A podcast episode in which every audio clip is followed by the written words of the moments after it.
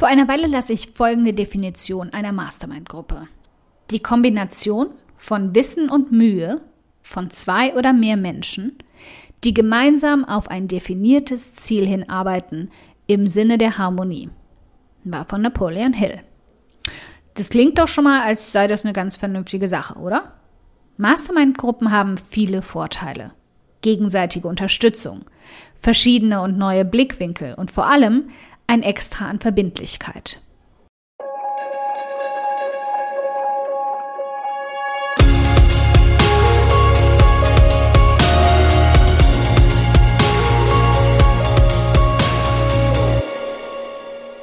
Hi, ich bin Karina, Gründerin von Pink Kompass um 180 Grad und der Feminine Jazz und teile hier im um 180 Grad Audioblog alles mit dir, was in meiner Selbstständigkeit funktioniert und was nicht. Wir knacken meine Strategien rund um Marketing und Mindset, denn Erfolg beginnt in deinem Kopf. Folge 129. Was ist eigentlich ein Mastermind? Und wie viel bringt das wirklich? Bei einer Mastermind-Gruppe schließen sich zwei bis vier, ich würde maximal fünf empfehlen, Personen zusammen, die sich genau das von einer kleineren Gruppe versprechen. Falls du mit dem Konzept noch gar nicht in Berührung gekommen bist, gibt es hier mal eine lockere Anleitung dafür, deine eigene Mastermind-Gruppe zu formen. Die Vorbereitung. Wie finde ich meine Mastermind-Gruppe? Im Idealfall hast du bereits Frauen kennengelernt, mit denen du dich austauschen möchtest, die in etwa auf dem gleichen Stand sind wie du, was dein Online-Business angeht und die vielleicht ein ähnliches Konzept, nicht zwangsläufig auch Thema wie du haben. Mach dann einen Vorschlag zu einem Thema, zu dem du gerne ein Mastermind gründen würdest und frag einfach mal, wer sich gerne anschließen möchte. Achtet bei der Gruppierung darauf, dass ihr ungefähr, exakt lässt sich das sowieso nicht messen, den gleichen Erfahrungs- und Wissensschatz habt, damit eine Mastermind-Gruppe nicht versehentlich zu einem Coaching oder einem Ungleichgewicht wird und ihr alle davon profitiert. Beachte deswegen, dass es etwas unfair wäre, als frische Anfängerin Frauen in ein Mastermind einzuladen, die alle schon viel weiter sind als du. Das würde vermutlich auch nicht sehr zufriedenstellend für eure Gruppe enden, wenn die Konstellation so unterschiedlich aufgestellt ist. Woran du das gut erkennst, hm, kannst du allen potenziellen Mitgliedern der Gruppe genauso Ratschläge, fundiertes Feedback und konstruktive Kritik zu ihren Projekten geben, wie du sie brauchst.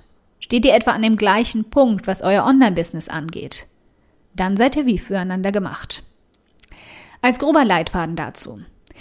Befindest du dich noch im Aufbau deines Online-Business, hast gerade gelauncht oder bist erst bis zu sechs Monate in deinem Online-Business am Start? Dann such dir Frauen, denen es genauso geht. Bist du bereits knapp ein bis zwei Jahre Teil- oder Vollzeit selbstständig, arbeitest an eigenen Produkten oder Angeboten und versuchst gerade dein Online-Business etwas fortgeschrittener anzugehen? Dann gilt in diesem Fall das Gleiche. In beiden Fällen kann es auch hilfreich sein, wenn die Mastermindler den gleichen Erfahrungsschatz, zum Beispiel in der Dauer der Selbstständigkeit, zwar teilen, aber unterschiedliche Wissensgebiete haben, sodass ihr euch darin gegenseitig unterstützen könnt. Okay, sind alle Mitglieder festgelegt? Dann gestaltet ihr danach eure Mastermind-Gruppe einfach gemeinsam. Schritt 1. Überlegt euch das Ziel eurer Mastermind-Gruppe. Das kann ein gemeinsames Ziel sein, jede von uns will endlich ihre Seite launchen. Oder jede stellt ein eigenes Ziel auf, bei dem sie sich von den anderen Frauen Unterstützung oder Ratschläge erhofft. Quasi einfach zur Verbindlichkeit, mit den eigenen Zielen auch voranzukommen. Schritt Nummer zwei. Entscheidet euch für ein Format oder stellt euch Regeln auf.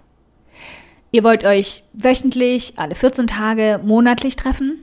Via Skype oder Zoom, Google Hangouts, FaceTime – jeden zweiten Montag um 14 Uhr, eine Stunde lang, anderthalb Stunden lang, zwei Stunden lang. Es gibt hier keine festen Regeln, was sinnvoller oder besser ist. Aber ich würde euch empfehlen, um euch nicht seltener als einmal im Monat zusammenzusetzen und nicht über zwei Stunden hinauszugehen. Schritt 3. Macht es verbindlich. Darf ausgesetzt werden? Wenn ja, wie oft? Gibt es eine Jokerkarte einmal im Halbjahr, im Jahr, im Monat? Es kann nervig sein, wenn jemand nur jedes dritte Mal anwesend ist, die Termine ständig verschoben oder neu verhandelt werden. Eine Mastermind-Gruppe sollte keine Kette am Fuß sein, aber mit der Verbindlichkeit steigt auch die Erfolgsrate. Und darum geht's doch, oder? gemeinsam eure Ziele zu erreichen. Schritt 4. Stellt einen Plan auf für die Mastermind-Treffen. Soll jede nacheinander 15 Minuten lang über ihr Projekt sprechen? Wird es eine reine Frage- und Antwortrunde? Soll sich jede von euch vorher schon konkret Gedanken und Notizen gemacht haben, was sie besprechen oder fragen möchte? Soll eine von euch im Wechsel auf den heißen Stuhl und darf nach Belieben ein Thema bestimmen oder für Fragen zur Verfügung stehen? Die Gestaltung könnt ihr völlig frei wählen. Nur achtet darauf, dass es in irgendeiner Form eine Struktur gibt und nicht nach 45 Minuten Kaffeeklatsch kurz nochmal über die Ziele gesprochen wird. Schritt Nummer 5. Konstruktiv statt destruktiv. Wenn ihr eure Projekte und Ziele besprecht, achtet immer darauf, dass konstruktiv kritisiert und nicht genörgelt wird. Aber das versteht sich wahrscheinlich von selbst. Schritt 6. Weniger ist mehr. Es ist keine Schande, zu einer Frage oder einem Thema keinen Input geben zu können. Wenn ihr auf Probleme stoßt, mit denen noch keine von euch zu kämpfen hatte, hilft es mehr, andere außerhalb der Gruppe dazu zu befragen oder im Internet nach handfesten Quellen zu suchen, als einfach nur seinen Senf dazuzugeben. Bedenkt immer, Halbwissen bringt euch nicht voran.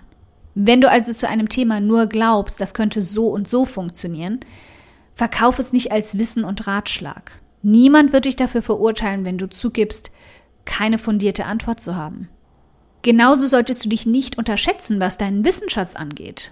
Das richtige Gleichgewicht zu finden zwischen Selbstunter- und Überschätzung ist hart.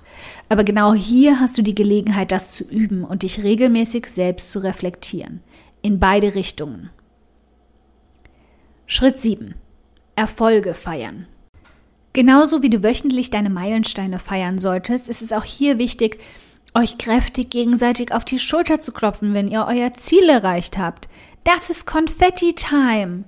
Und du wirst sehen, mit einer Mastermind-Gruppe im Rücken wirst du umso schneller und motivierter vorankommen, als du es je alleine könntest. Also, wann startest du mit einer Mastermind-Gruppe voll durch?